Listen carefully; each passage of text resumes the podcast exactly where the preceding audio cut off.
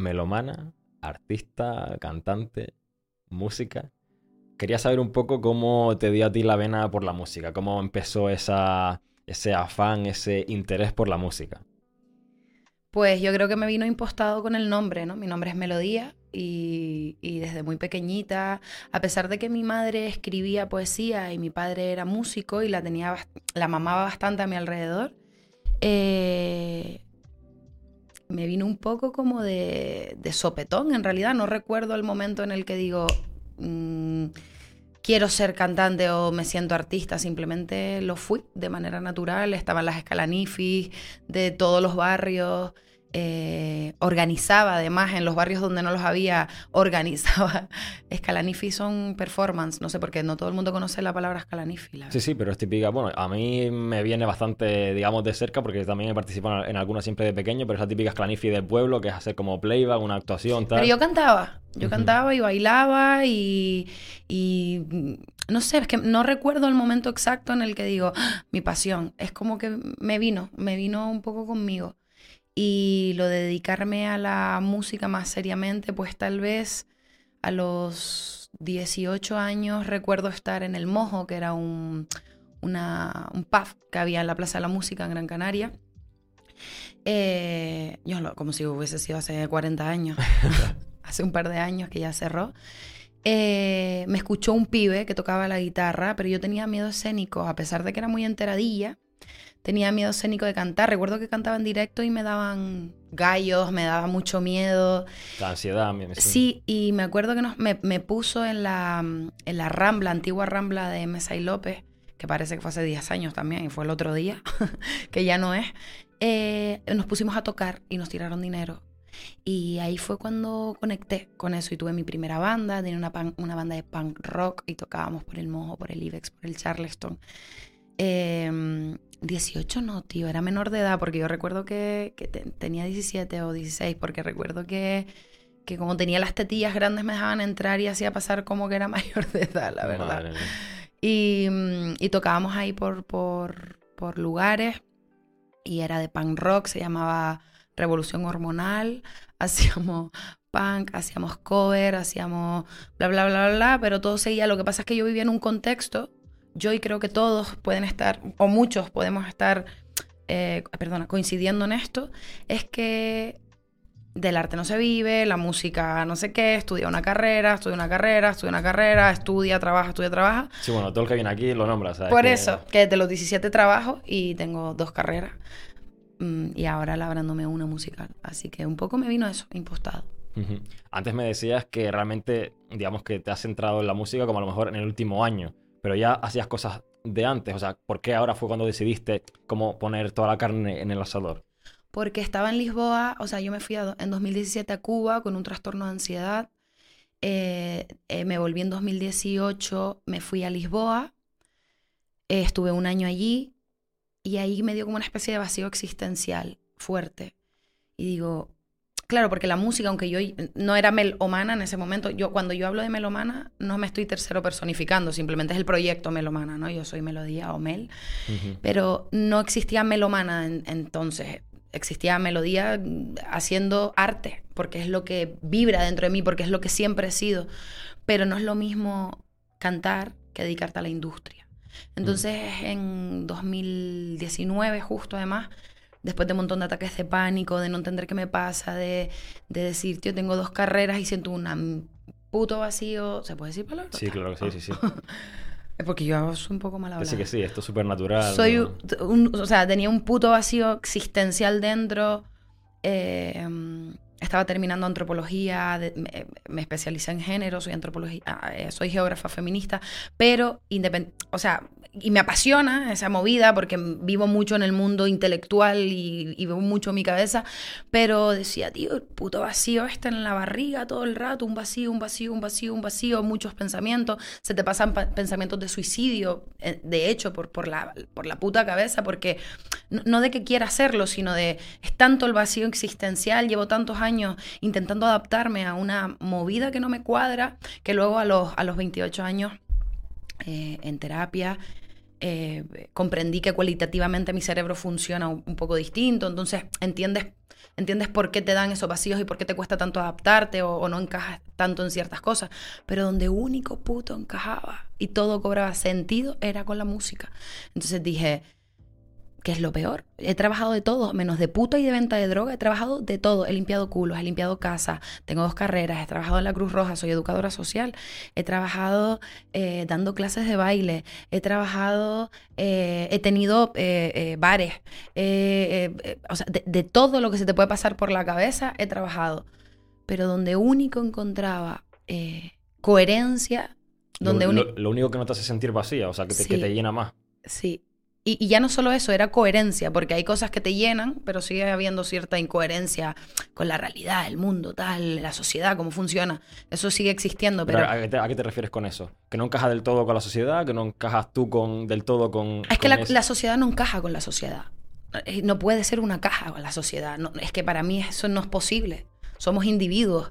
Que, claro que tenemos, que tenemos que estar conectados y tiene que haber unos códigos para, para entendernos y, respetarnos.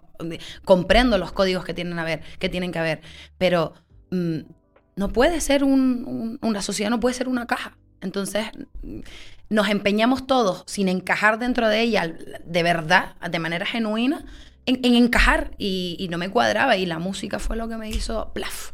Y dije, eh, me acuerdo subiendo un parque por Lisboa, dije, ya, hasta aquí. ¿Sabes? Voy a sacar música. No tenía ni puta idea de cómo se subía a Spotify. Solo sabía que yo consumía, pero no tenía ni puta idea. No tenía ni puta idea de lo que era una distribuidora, de cómo funciona una editorial. No tenía ni puta idea de nada. Solo me senté delante del ordenador, puse Thai Beats en YouTube. Tenía letras, letras porque he compuesto toda mi vida. Lo de componer es una, una cosa que tengo de siempre. Con guitarra, ¿sabes? Rumba, he bueno, he compuesto de todo, eh, pero dije, quiero expresarlo, o sea, quiero sacarlo, me quiero dedicar a la música, quiero eh, formar parte de la industria. Y ahí fue cuando, plaf, y eso pasó final de 2019, que saco un tema, con un solo tema me llaman de festivales grandes en Canarias, tuve que inventarme en una semana un bolo de una hora, en plan, ¿cómo, cómo hago esto, tío? Que tengo un bolo en, do- en un mes. Y yo, mierda, tal, no sé qué, para arriba abajo. Y viene la, la pandemia en 2020. O sea, justo porque eso fue octubre. Yo lo iba a sacar en septiembre, pero pasó un incendio muy jodido que hubo en Sí, sí, sí. final de 2019 en Gran Canaria.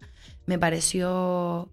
Que em, no era el momento, básicamente. no, no viviré con eso. No, no estoy en contra de que en un momento de, de estrés ambiental o social o, o emocional no generes arte, te puede inspirar, porque yo consumo cuadros, he visto, o sea, consumo pintores y compro cuadros o, consumo arte que está basado en historias muy jodidas, en guerras muy jodidas, en... entonces me, me parece lícito hacer arte en ese momento, pero en ese momento no me vibró sacarlo ahí, no me vibró sacarlo ahí.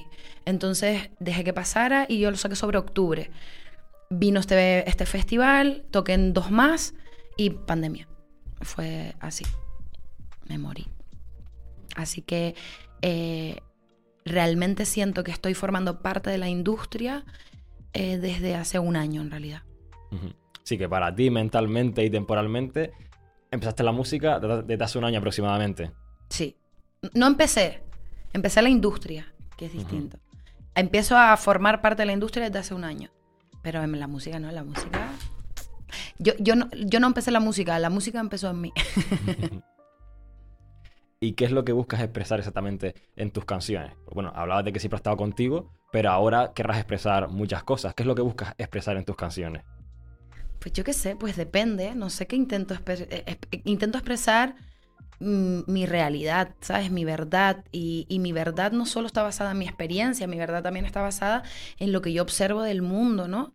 Me considero una tía que observo mucho el, cómo nos comportamos. Puede ser por mil razones, puede ser por mi infancia, porque viví ciertas cosas que me dio cierta empatía para, para saber en cómo no quería funcionar yo, ¿no? O, o incluso en, en las cosas que no me cuadraban, pero que, que convertí en mía porque intentas, eh, intentas pertenecer. Las personas intentamos pertenecer. Es que no es lo mismo encajar que pertenecer. Es distinto, porque encajar es estar dentro de una caja, en un molde, teniendo tú tu propia forma, y pertenecer es formar parte, teniendo tú tu propia forma y yo la mía, ¿sabes? Entonces, mm, creo que un poco es eso. Creo que expreso en la música el sentido de pertenencia que en algún momento no he tenido en mí y que, que observo que no tienen del todo y lo, lo hago a través del todo los demás.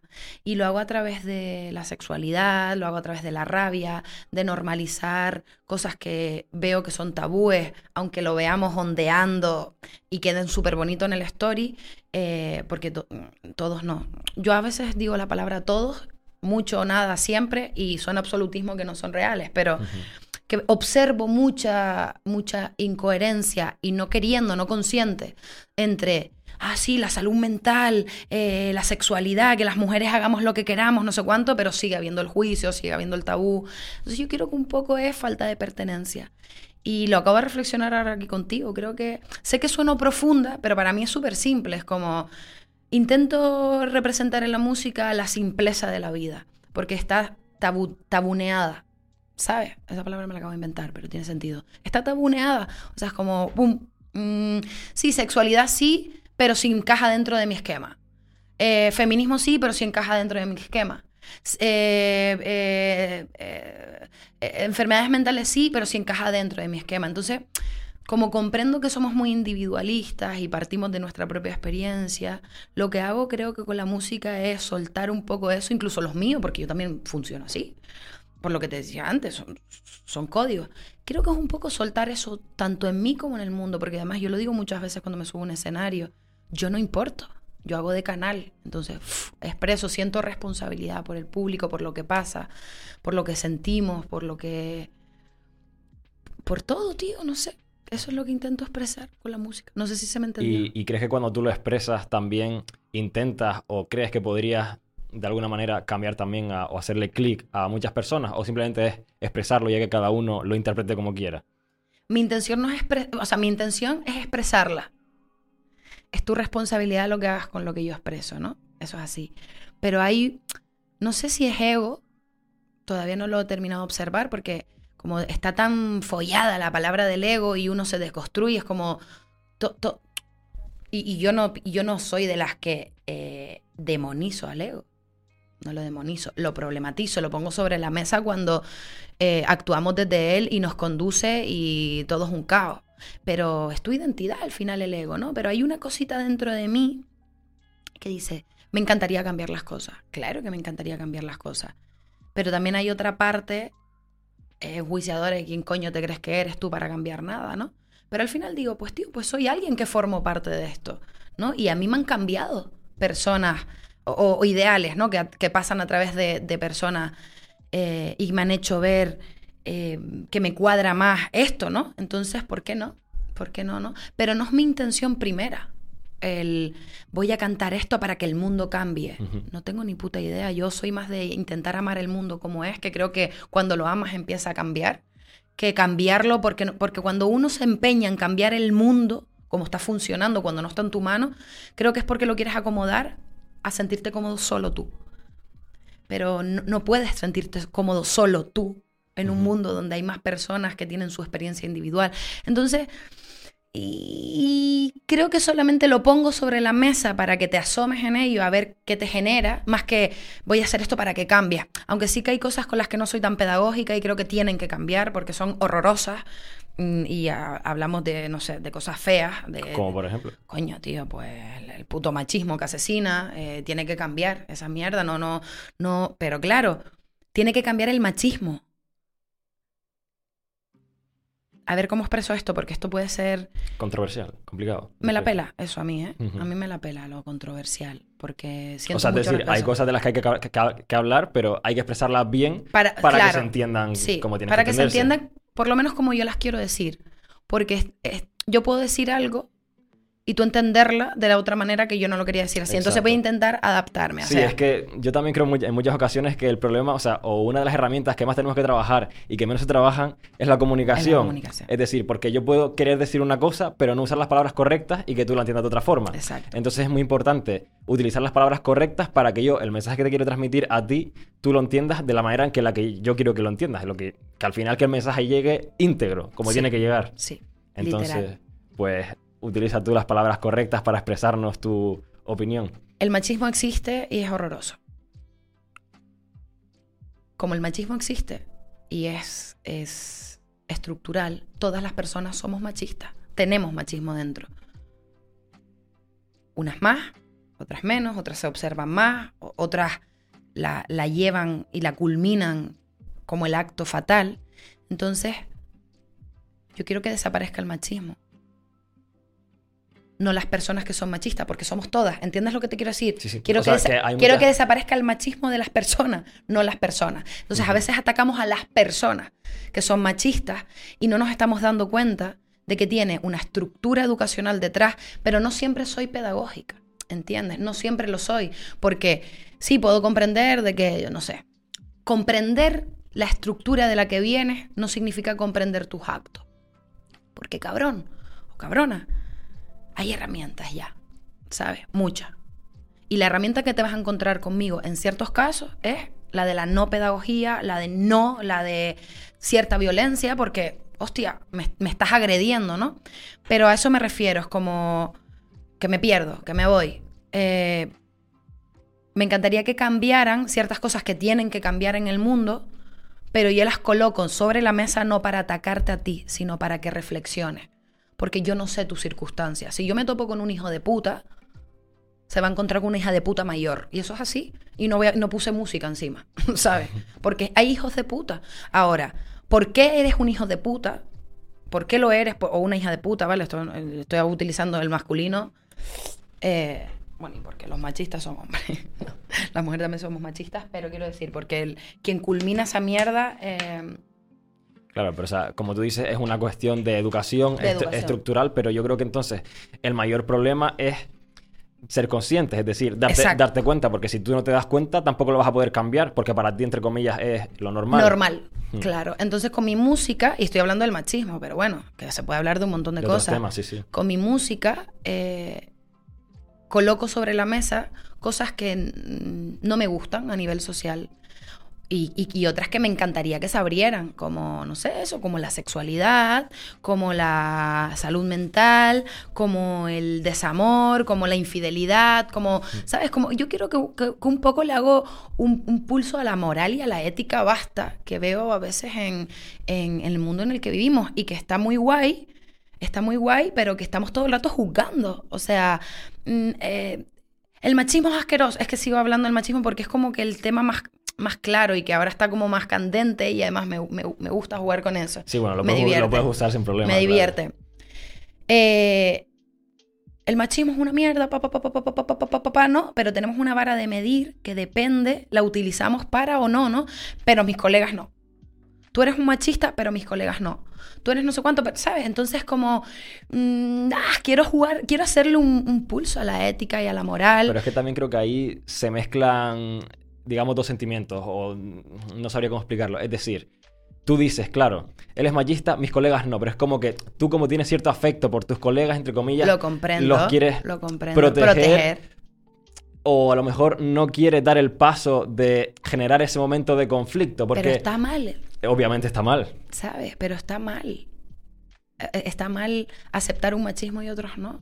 O aceptar un, no sé, un juicio en unos y otros no. Aceptar no sé, que yo qué sé, que seas gordofóbico mm, mm, menos con tu colega, o sea, eres gordofóbico siempre, eres machista siempre, o sea, me, comprendes lo que te quiero decir, pero bueno, que esto es como un poco enredo, lo que quería decir es como que con mi música intento eh, expresar o poner sobre la mesa reflexiones, no juzgar a nadie, sino reflexiones.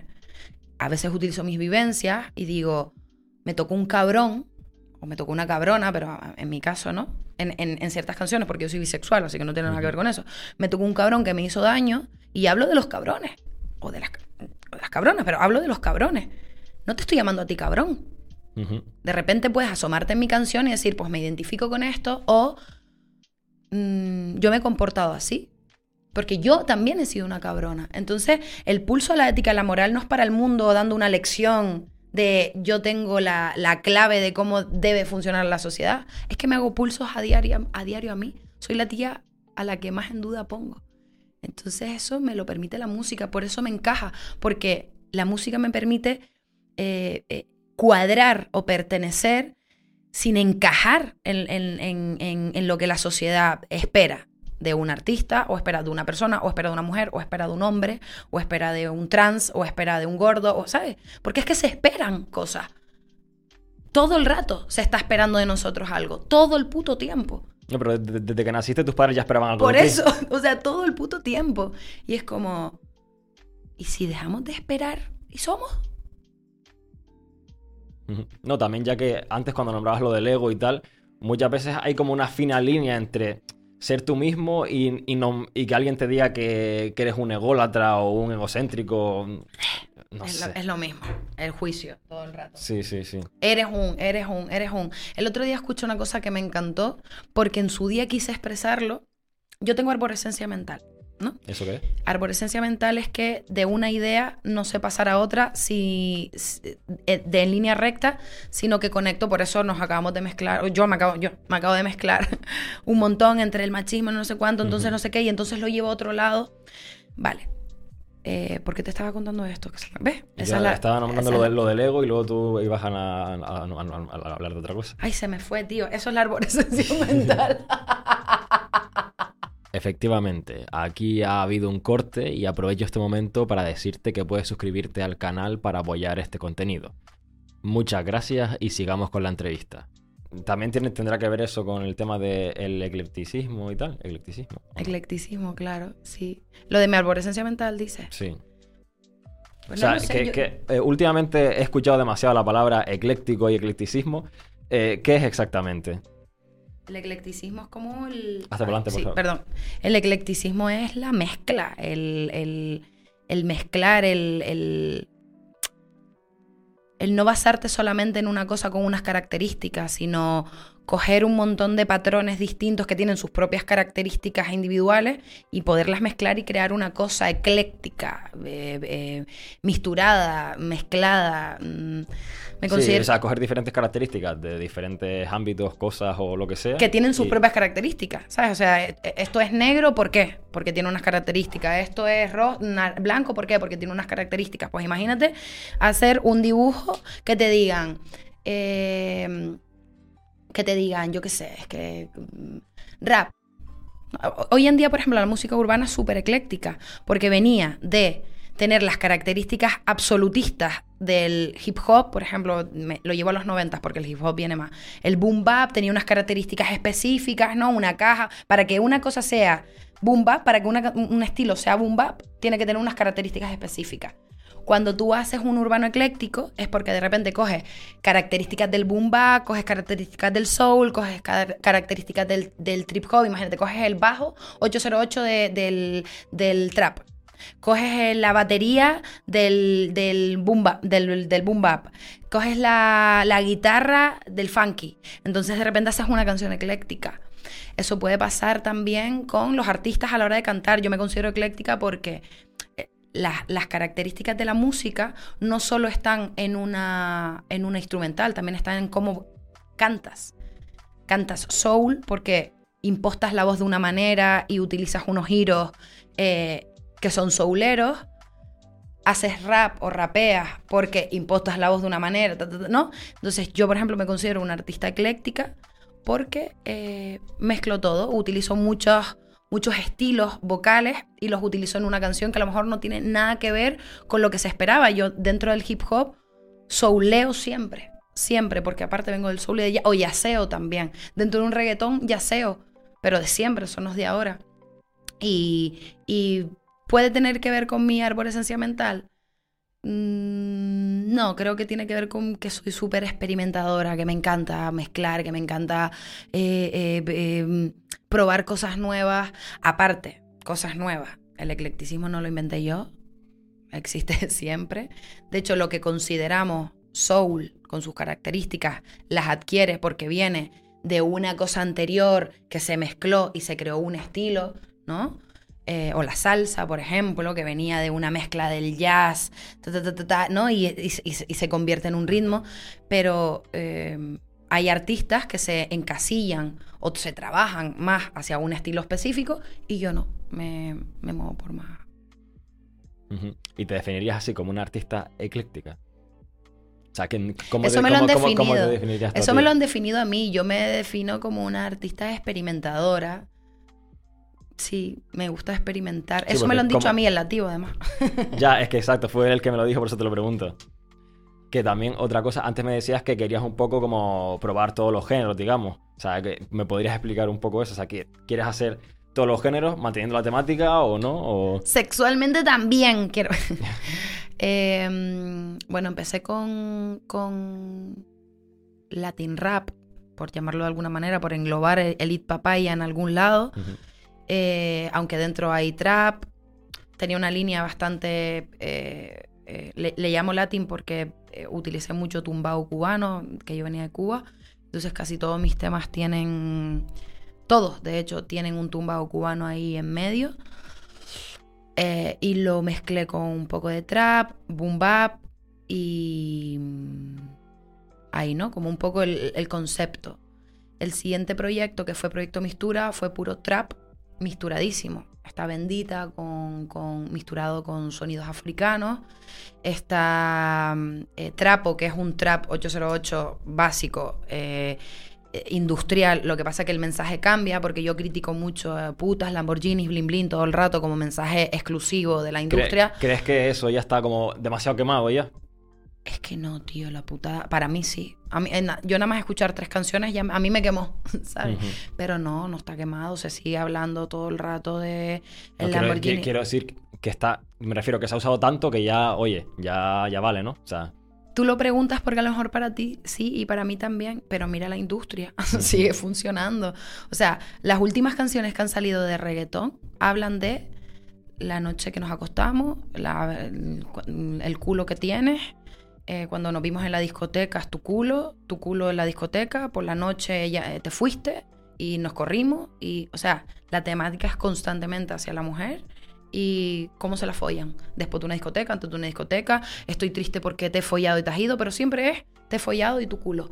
O sea, mm, mm, mira los últimos temas, pon chart, chart, eh, no sé, España, mira los primeros 30 temas, escúchalos, es todo el rato lo mismo. Esto se lo pregunté también a, a Cali Nisma, o sea, ¿tú qué opinas de eso? ¿Crees que podría afectar a la, entre comillas, las, bueno, básicamente, puede afectar a la sociedad esos, entre comillas, mensajes o esas canciones? ¿O simplemente lo decimos que es arte y que, como tú decías, tú pones las cosas sobre la mesa y que cada uno lo interprete como quiera? O sea, al final tú eres responsable de lo que tú consumes. ¿Cómo lo ves tú desde, bajo tu punto de vista?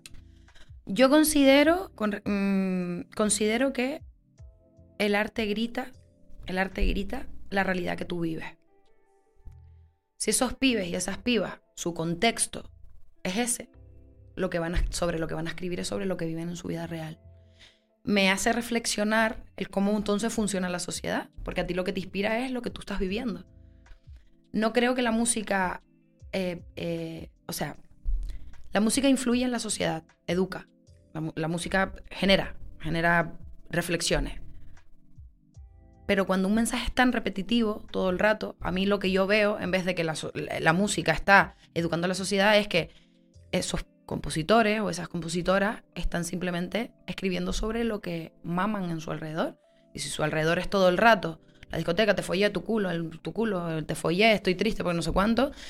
Mm, Pero el arte grita, o sea, grita tu realidad. A mí cuando me dicen el reggaetón es machista, el reggaetón es un género de música. Eso es el reggaetón.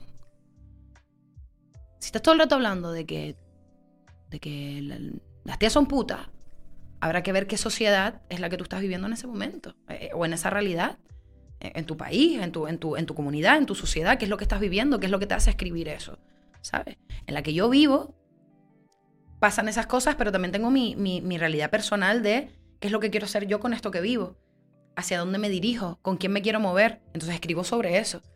Pero yo no critico eh, eh, lo que tú escribas en una canción. Me hace reflexionar qué cojones vives en tu vida para escribir esa canción. Ujú. ¿Qué ¿Te, tal? te- te preocupa?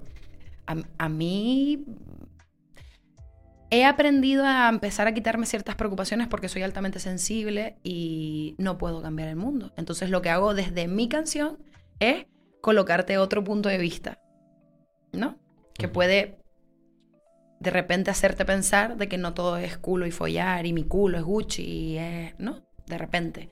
Pero es que no soy cojones nadie para decirte a ti que tienes que vivir. Me da pena, en una conversación de tú a tú, a lo mejor yo hablar, hablar a lo mejor no he hablado con colegas y he tenido eh, eh, conversaciones, ¿no? De no te das cuenta o no te has parado a pensar cómo estás viviendo tu realidad o cómo lo percibes o por qué percibes así o qué significa esto. Pero cuando ya una canción está fuera, lo que está hablando es de la realidad que vivimos. Luego, matizo. La industria hace que ese mensaje se vuelva mainstream, entonces eh, empiezas a comértela sin tú elegirla. Yo me sé muchas canciones de la industria eh, mainstream que ni las he puesto en mi vida en el Spotify. Pero es que me fui a varios a probarme un pantalón y estaba. Y luego fui a una discoteca a tomarme una copa y estaba. Y luego fui a un bar a una reunión y estaba de hilo musical. Entonces, ya ni siquiera eliges qué consumir. Te lo meten por las orejas todo el rato. Y si todo el rato te están metiendo de que follar, de que tu culo, de que follar, de que tu culo, luego tal vez pueda haber una representación de lo que estás escuchando y lo normalice. Y entonces sales a una discoteca y la copita y entonces el, el culo y solo es tu culo y veo una piba y solo es el culo Gucci y veo si es Gucci o Louis Vuitton. Porque es que es todo el rato el mismo mensaje. Entonces, Mm, hay una parte de mí que se niega a, responsabilidad a, la responsabilizar a la sociedad de lo que escucha, porque es que ni lo elegimos. Vas a todos lados y te lo estás fumando todo el tiempo. Aunque seas el más rockero y vayas al bar de rock, no importa, vas a ir por un sitio, un día vas te vas a subir un taxi y va a tener los 40 principales puestos el taxista y va a salir el tema mainstream que está el número uno. Claro, pero si son los 40 principales es porque se escucha mucho, es decir... Pero lo que quiero decirte es que no es culpa de... Que aunque tú no quieras lo vas a escuchar. Lo vas a escuchar. Entonces no es todo el rato la responsabilidad de la gente, de lo que escucha. Eh, eh, es culpa de la gente porque escucha esa música. Pero es que si no la has educado para que escuche otra, estás todo... O sea, lo mainstream... Que ojo al dato. Yo aspiro a ser mainstream. Todos aspiramos a ser mainstream. El rockero aspira a ser mainstream. Los Beatles fueron mainstream. Aspiramos a ser mainstream todo. La putada es que hoy en día en la industria lo mainstream es solo un género. Yo recuerdo hace unos años que el reggaetón convivía con el punk rock y convivía con el rock. Yo estaba en la escuela de arte y escuchaba desde Vico C hasta Good Charlotte y convivían en el mismo presente y eran mainstream los dos. Y eran comerciales. Hoy en día es que comercial solo es el, tu culo es Louis Vuitton. Sí, claro, pero también, o sea, la cuestión también es que, o sea, el, digamos, un género también tiene, afecta a la temática de, de que se trata en la canción. Porque a lo mejor puede ser un reggaetón con el, lo que hacía con ese ritmo, pero hablando de otra cosa completamente diferente, ¿no? O sea, es decir, la, yo, por ejemplo, em, yo personalmente, yo escucho una canción y a lo mejor no me, ah, no me entero de las letras y lo que me gusta es el ritmo, porque al final la música es eso, la, la melodía, las notas que se tocan, porque tú puedes cambiar la letra completamente a una canción y probablemente te siga gustando porque lo que es la música en sí, el, ritmo, las notas van a ser las mismas, sí, ¿no? Pero eso lo haces para bailar. Si te la pones en el coche, que es el ritmo, estás escuchando. A nivel inconsciente, por lo menos. Entonces, si. Si. Cuando tú estás conduciendo o cuando estás en Stradivarius, yo no bailo. ¿Sabes? Pero está ahí, te lo digo, yo me pasó, por ejemplo, con el. Y voy a poner un tema que no es ni siquiera machista, ¿vale? Eh, la Tusa de Carol G. Me la sé de pe a pa, tío. Me la sé entera. No la he puesto en mi vida en Spotify. Pero me la sé entera. Hasta la parte de las niquinas. me la sé completa. No la he puesto nunca. Pero me la fumé por todos lados. Y no quiere decir que no me guste. Lo que me hace reflexionar es hasta qué punto somos libres de elegir. De, que no, hasta qué punto somos libres de saber que nos gusta a nivel musical. Porque si estoy todo el rato enchufándote y además encima te expreso de que eso es lo que triunfa, eso es lo que mola, porque hoy en día el marketing es emocional, ¿sabes? Eh, ya ni siquiera sé si me gustan otros géneros. No, no sé buscar. Yo recuerdo que tenía el Spotify que era por invitación. Tú tenías 10 invitaciones y solo podías, cuando, cuando te abrías el Spotify, entonces tú tenías 10 invitaciones y podías invitar a 10 personas más. Y esas 10 personas a su mismo 10 personas más, ¿no? Y se hizo una red. Pero era por invitación, no era una aplicación así abierta y no tenía anuncios, ni tenía nada. Y no fue hace tanto, ¿eh?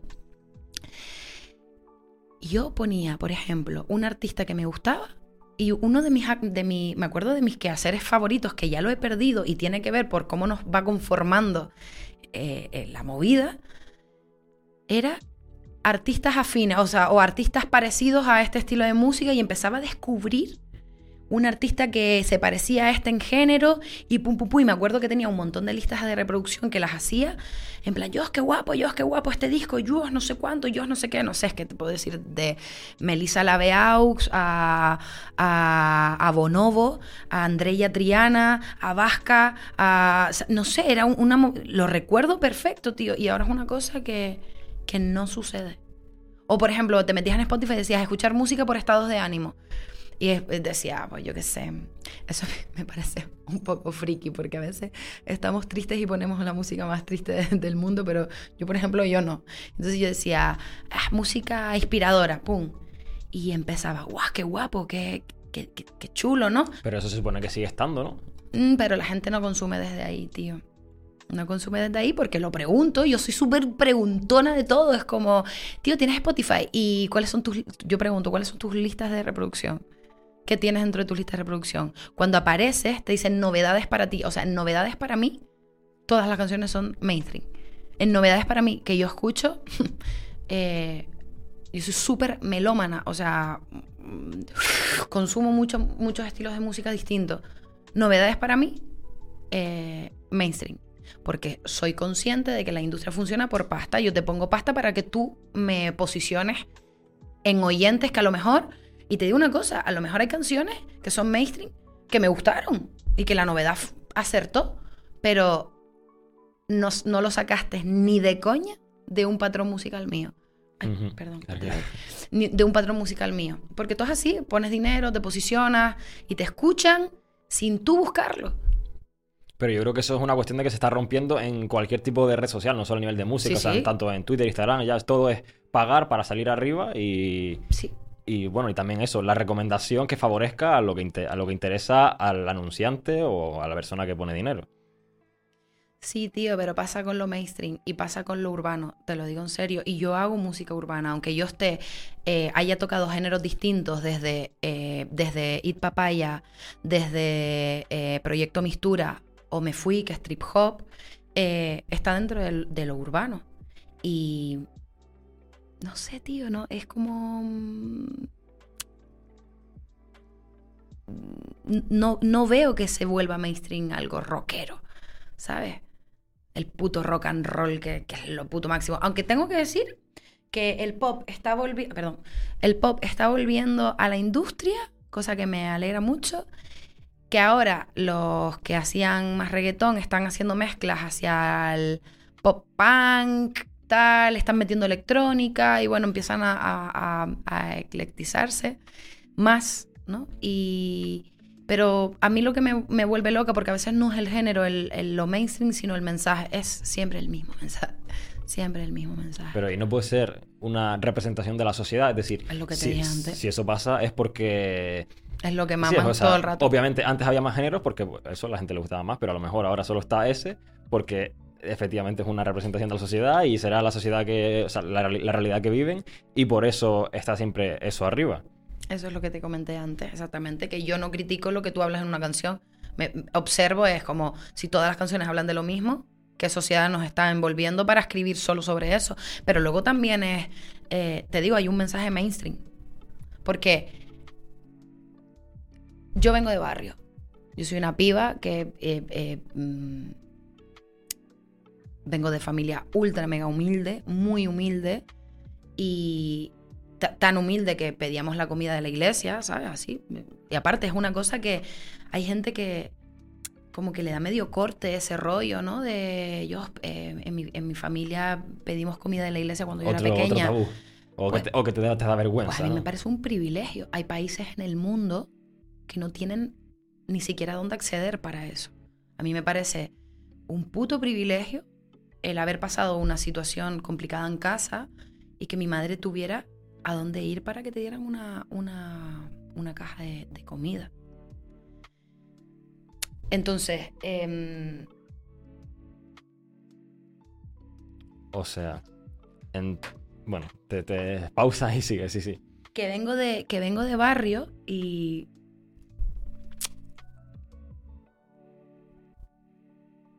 yo cuando escucho tantas veces Gucci, Louis Vuitton, Gucci, Louis Vuitton, muy poca gente de esta sociedad en la que vivimos, por lo menos en España, y Canarias todavía mucho más, que tiene un índice de pobreza altísimo, el más alto de España, puede comprarse Gucci, Louis Vuitton, ni Lamborghini, ni Bling Bling.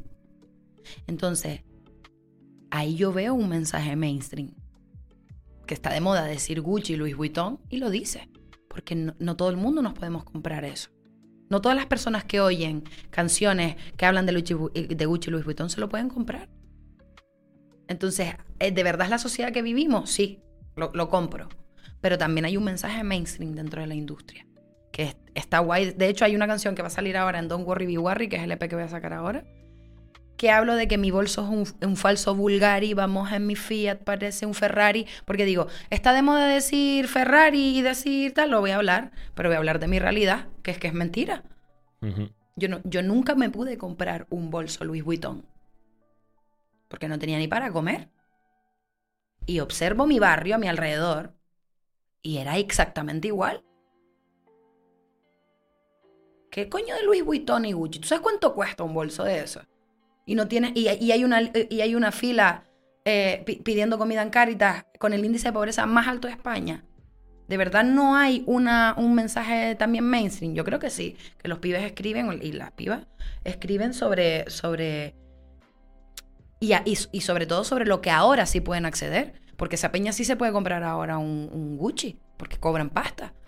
Pero estás cantando para un público que no puede pero también a lo mejor es una cuestión de, decir, el humano aprende por imitar. Eh, si un, pibe que empieza en la música ahora quiere hacer ese género, ve los otros, imita lo que, lo que es hasta que lo, hasta que lo tiene realmente. O sea, lo fake it till you make it, ¿no? O sea, lo falses hasta que. Por eso te digo que hay dos mensajes. Está el mensaje que hay dentro de la industria que puede representar la realidad que tú vives con respecto a lo del culo, no sé qué, tu culo, tu culo, follar, tu culo, follar, que eso puede ser la realidad que vivimos todos, o que, o que tú vives cuando, ¿no? Porque luego yo pienso que dentro de la, de la sociedad que vivimos tú vives tu realidad y yo vivo la mía, ¿no? Y luego también hay un mensaje mainstream, eso es lo que acabas de decir. O sea, que creo que hay dos, dos perspectivas ahí a, a, a mirar, pero que también representa la sociedad. Sí, pues que en cualquier caso es una cuestión de que hay que mejorar como sociedad, o sea, en, a, nivel pues laboral, de comunicación, de economía. No sé si de repente eh, el sistema no es el adecuado para que las cosas vayan bien para todo el mundo. No lo sé. Yo tampoco lo sé. No puedo arreglar el mundo. No podemos arreglar el mundo desde aquí. Pero podemos aportar algo, no sé, de repente. Sin subir, ¿sabes? Desde, a nivel individual, desde, desde quien tú eres en tu día a día estoy de acuerdo con que siempre hay pequeños detalles en una sonrisa, fíjate, de ir por la calle, que pueden cambiar un poco, ¿no? La, la perspectiva. Pero creo que estamos tan individualizados y tenemos la cabeza tan en nuestro ombligo y en el yo, yo, yo, yo. Por eso a mí cuando me hablan de crews y de colectivos y de somos colegas y estamos haciendo industria en conjunto, es súper mentira eso. ¿Crees que no... que es igualmente sería como que cada uno mira por su lado igualmente. O sea, que al final eso es por su beneficio realmente. Y, está bien, no, no, Sí, pero es decir, el, ser humano es egoísta por naturaleza y tú obviamente tienes que mirar primero por ti antes que. Y además tú tienes que estar bien para luego ayudar a los demás. Entonces. Sí, pero hablo de lo, de lo que hablamos de redes, ¿no? De, de... la, digamos, falsedad que hay. O sea, te refieres más en ese sentido. Que ni siquiera creo que sea falso, tío. No, no, no sale ni. No, no, no, lo, no, no lo ubico desde un lugar consciente de. Mm, bueno, hay gente que se arrima a otra mm, y busca el, el pegado de turno para que la. ¿Sabes? Y que la huele. que la ahueque el ala. ¿Sabes? Y eh, mm, bueno, son estrategias. Yo, por ejemplo, eh, no formo parte de nada de, ninguna crew ni de nada. De, hecho, soy, yo empecé la música, no tuve ningún padrino. La madrina soy yo, siempre lo dije, la madrina soy yo. Eh, porque no, por lo que te digo, no encajaban cosas. Yo ve, observaba cómo, cómo, se mueven y decía, es que no, no me cuadra, ¿sabes? No, no cuadro ahí, no, no, no cuadro. Ni cuadran conmigo tampoco, ojalá dato, ¿eh? no, no, es una cosa que, que yo sea especial y, y mm, soy guau y no encajo contigo porque tú no estás, ¿no? Es como... Mm, mm, tampoco encaja conmigo eso, ¿sabes? No, no, no cuadra conmigo. Eh, de hecho, mi equipo de la música, eh, o sea, quien, me acompaña en la industria, ninguno se dedica a la industria, exceptuando Luigi, que, es el papi para mí. Eh, y aún así, mm, tiene súper claro cuál es su rol, ¿sabes? Y, y llegó más tarde también de que yo empezara, no fue que desde el principio. Pero yo no, no, no, mm, es que mm, veo todo demasiado líquido todo el rato. ¿Sabes? Hoy me cuadras, hoy no, hoy eres mi mejor amigo, no sé qué, hoy ya no me etiquetas, hoy no sé qué o no sé cuánto. Pero es, que eso al final yo creo que eso es un problema de, de cada uno. O sea, si tú actúas así, es porque tú estás mal, no porque Es que no creo, creo que es como nos han enseñado. Es que O sea, no, no, no llego a entender lo, lo que, lo que me quieres decir. O sea, Es que no pienso que es que estén mal, simplemente pienso que eh, estamos tan individualizados, tenemos tanto la cabeza en el, en el ombligo, que a veces eh, eh, eh, lo que vemos de, de, de, de crews, de, de gente en conjunto, de que nos estamos apoyando, no sé cuánto, no es real, ¿sabes? No es verdadero, es lo que quiero decirte. Porque somos demasiado, estamos demasiado individualizados, que no obligatoriamente tiene que ser egoísmo, ¿sabes, Javi? Que no, no, no tiene que ser egoísmo, no es un rollo de... eh, mm, creo que es una cuestión de individualización, que la, la individualiza- la individualización puede estar denostado por el egoísmo, pero eso lo, eso lo juzga alguien desde fuera. Tú eres un egoísta. Yo no, yo lo que pienso es, tienes tu cabeza en tu ombligo, estás viviendo tu peli. o sea, pero crees que entonces que, no hay tanto pensamiento colectivo. No. En la industria de la música. No. Sé que queda súper chulo, sé que Canarias se está poniendo en el mapa y me enorgullece a niveles mm, estratosféricos y, y- pero no, no, no creo que haya colectividad de verdad. O sea, colectivo música sí, pero no, no a nivel profundo. No creo que hayan alegrías profundas, no creo que, que mm, o sea, que- observo, ¿vale? Y esto es súper curioso porque yo soy de las que digo, lo que ves en el mundo eres. Pero no siempre, tío. ¿Sabes? No siempre la ley del espejo cuadra. Porque es lo que te digo, sería absolutista. Si yo estoy viendo a un tío matando a alguien y digo hijo de puta, no soy una hija de puta yo porque no mato a nadie. Entonces lo de la ley del espejo, cuidado, ¿no? Pero, pero sí que eh, hay una teoría que he observado que es, me alegro que te vaya bien si no te va mejor que a mí. Eso se, se dice mucho también, sí. Siempre me alegro de, de la otra persona, siempre Sí. que no le vaya mejor que a mí, sí. Eso tiene que ver con el individualismo. Es que esta conversación es súper filosófica, pero es que tiene que ver con el individualismo, no con el egoísmo. Cómo estamos programados mentalmente. Entonces, cuando yo observo, eh, sí, es- los stories, los no sé cuántos, los no sé qué, pero luego sé cómo funcionan, porque lo veo, porque estado enfrente, escucho, escucho con atención, y no para enjuiciar, sino porque me flipa ver cómo, cómo nos comunicamos, cómo, cómo... Digo, es, es todo mentira.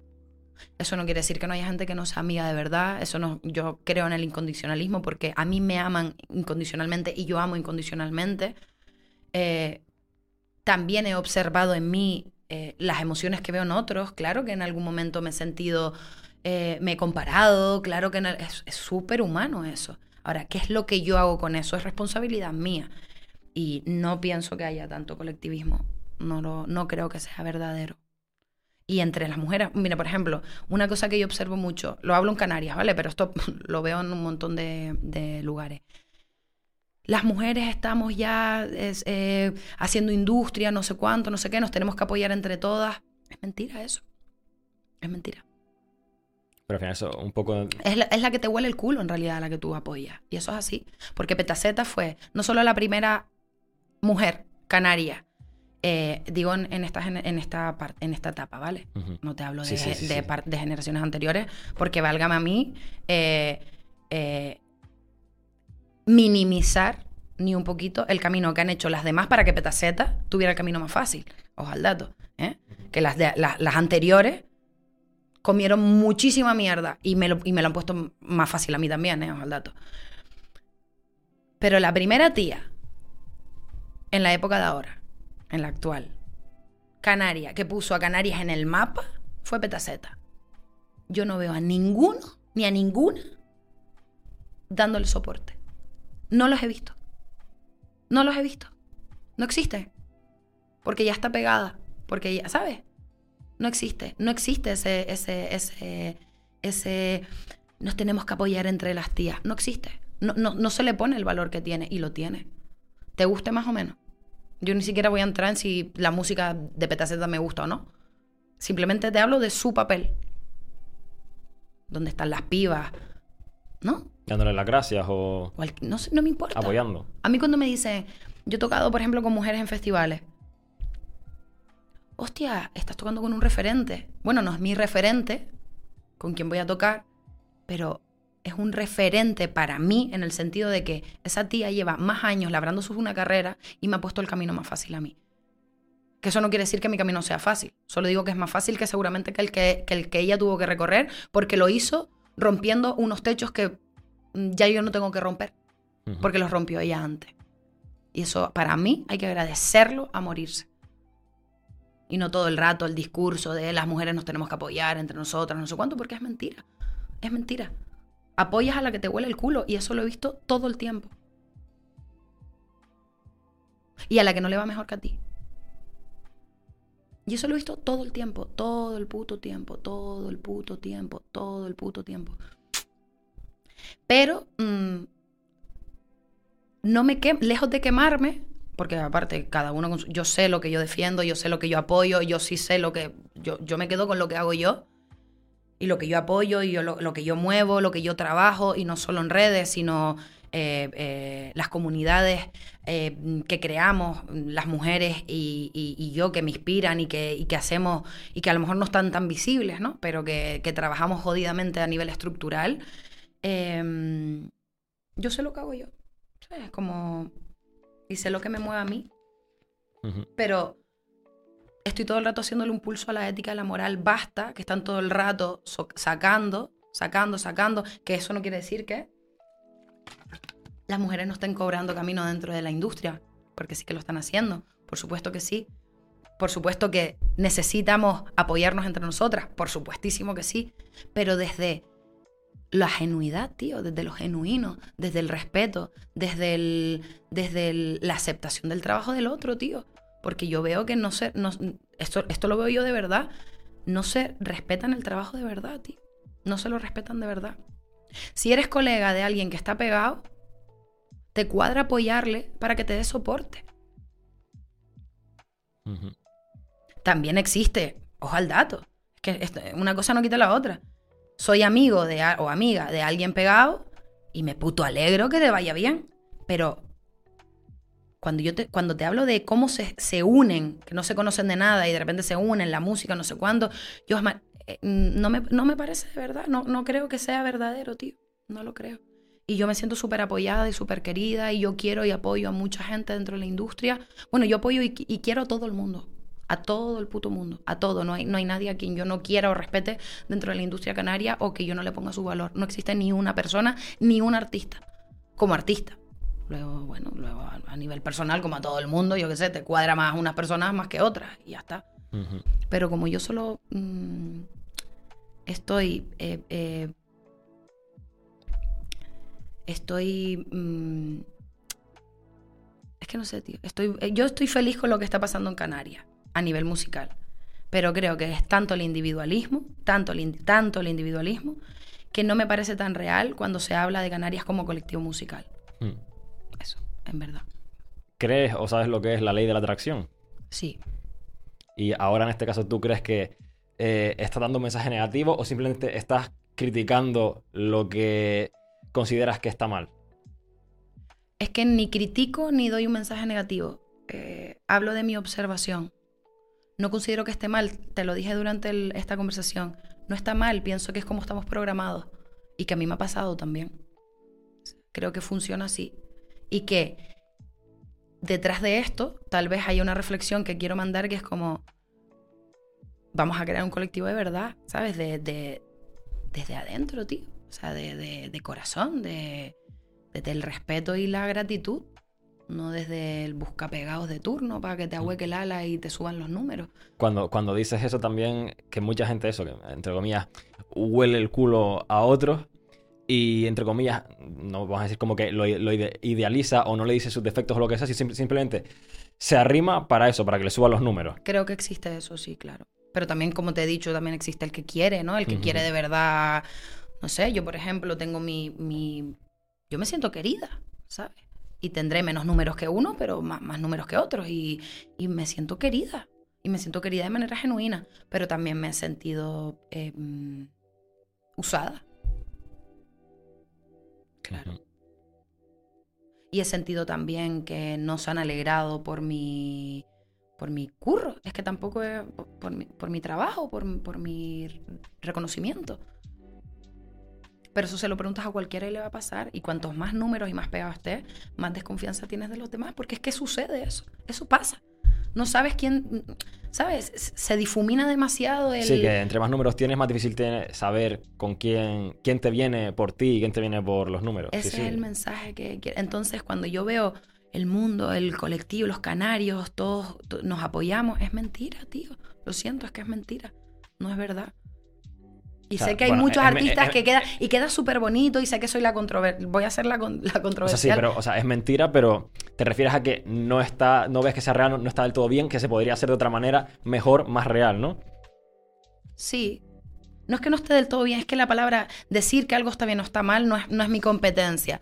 Pienso que no es, no es genuino. Pienso que no es genuino. Eso es lo que pienso. Y yo aspiro a la genuidad todo el rato. En mis relaciones interpersonales, en mi música, eh, no sé, conmigo misma.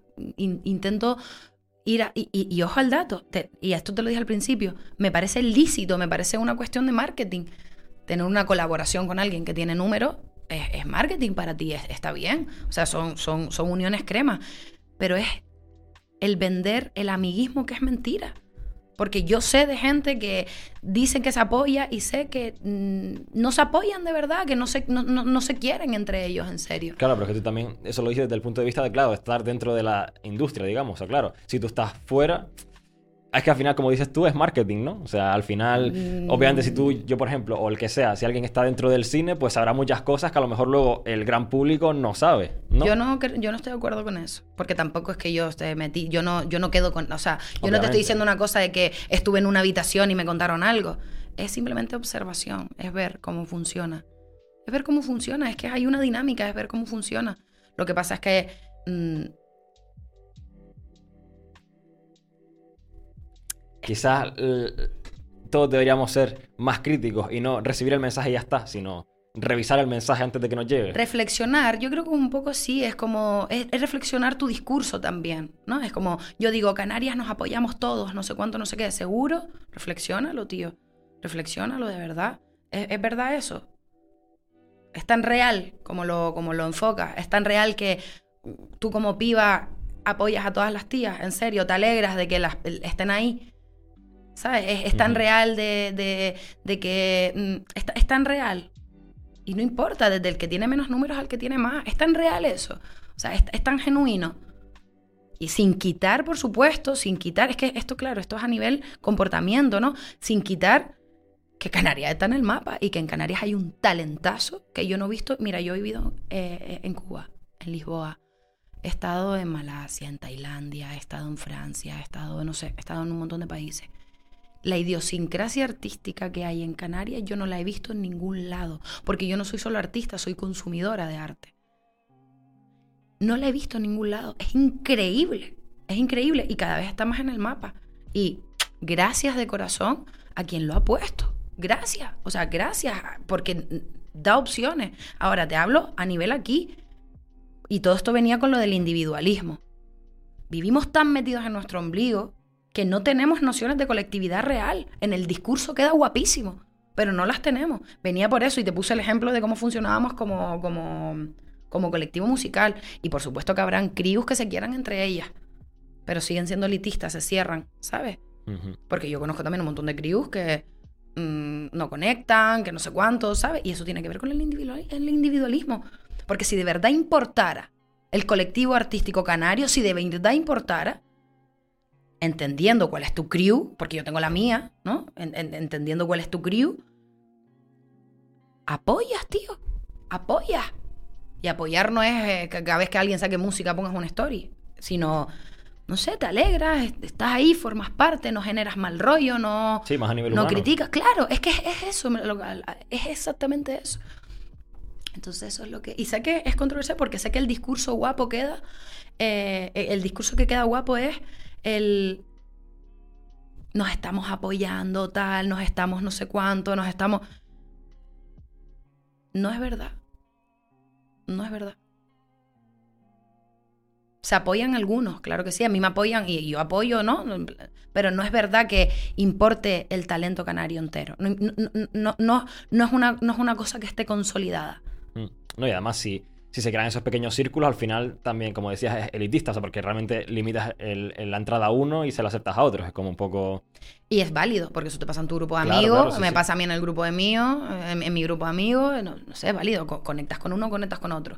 Pero si nos vamos a subir a la puta bandera de eh, el talento canario, estamos poniendo a Canarias en el mapa y somos una, defiendo, ¿sabes? Defiendo a nivel humano, es simplemente eso, porque no lo veo, ¿sabes? No, no lo veo. Y esto es súper curioso porque podría parecer que en mi discurso está el, que, el rollo de eh, a mí no me apoyan, no sé cuánto, al contrario, yo me siento una tía, una artista bastante querida y me siento una artista bastante apoyada. No tiene que, es que ni siquiera tiene que ver conmigo, tiene que ver con el comportamiento genérico de cómo nos comportamos. Y esto no quiere decir que yo no lo haga también, yo formo parte de eso también. Pero claro, también están los egos de, coño, tío, eh, ves cosas con las que no encajas. Yo he estado en conciertos donde tocan algunos y están todo el mundo adelante, y tocan otros y todos se van fuera, y se quedan cuatro personas allí. Me parece feo, tío. Me parece todo feo eso. Me parece todo feo. Porque además era un concierto eh, como de todo, ¿sabes? No es que fuera un festival, que tú dices, yo qué sé, no sé. Sí, que, a lo mejor hay un, entre comillas, cabeza de cartel que es como no, y te gusta alguno, te gusta otro. Te estoy hablando, yo qué sé, un concierto benéfico para Aguacho Flavor. X, no importa, me, la pela. Y algunos artistas canarios vayan y vayan a tocar y se queden con algunos y mientras se fueron a fumar porros y se quedaron otras y además me pasó que eran, que coincidió que eran tías y algunos pibes nuevos y nadie estuvo ahí delante, tío. Y, nos apoyamos, tal, el apoyo donde cojones está, ¿sabes? Y eso lo he visto muchas veces. Y yo estaba de público, al dato, ¿eh? yo no, ni siquiera toqué en ese concierto. En ese o en los que los observaba, porque yo lo observo desde, desde público. Te digo, soy súper consumidora, súper. Voy a conciertos o compro entradas sin ir. Pero bueno, esto es una firicada mía, ¿sabes? Esto no es, no es, el pin a, buena artista ni, ni, a buena persona. Eso es mi, esa es mi pedrada.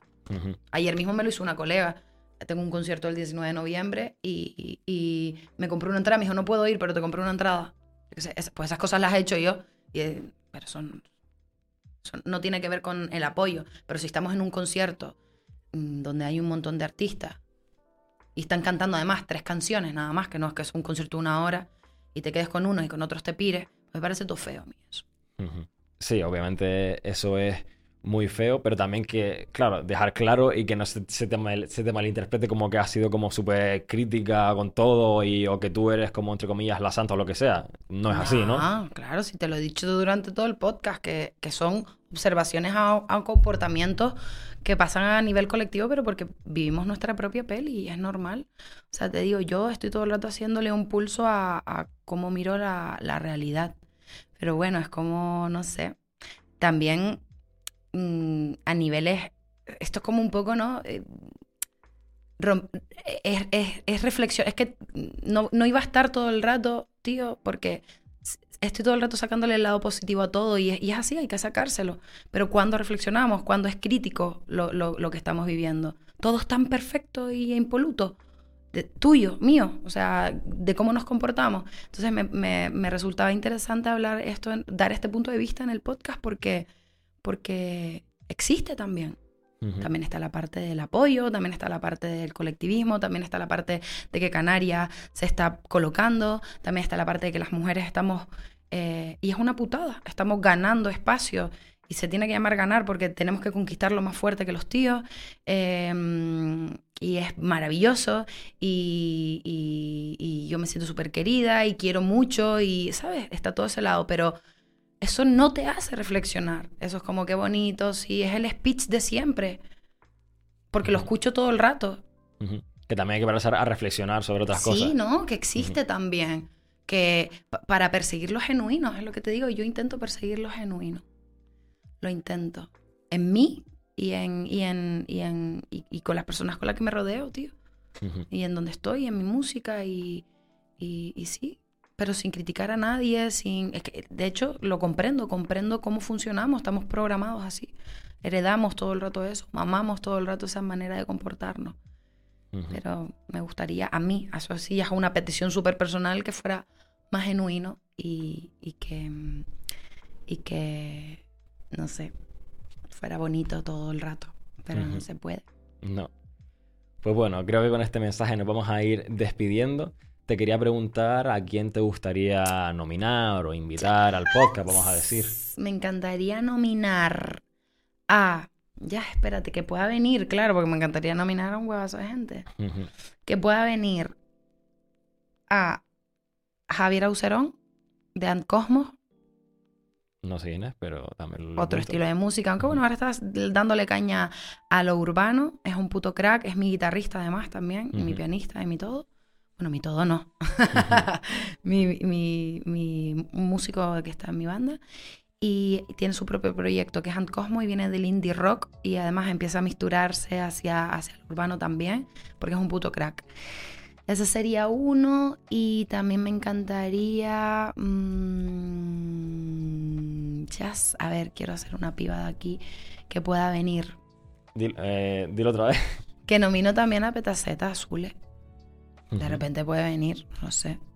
Sí, bueno, yo qué sé, yo también tengo un montón de gente en lista que, bueno, cuando coincida, pues coincidirá, sí, sí. Claro. Pues nada, muchas gracias, Melomana, por, por venir y hablar sobre tus puntos de vista de muchas cosas, que es importante pararse a reflexionar muchas veces. Y nada, esperemos que te vaya, bueno, que te vaya todo muy bien, esperemos no, que te vaya todo muy bien. Y gracias por, por venir a No Me Tires Carrete. Yo quiero decir una última cosa. Dígalo usted.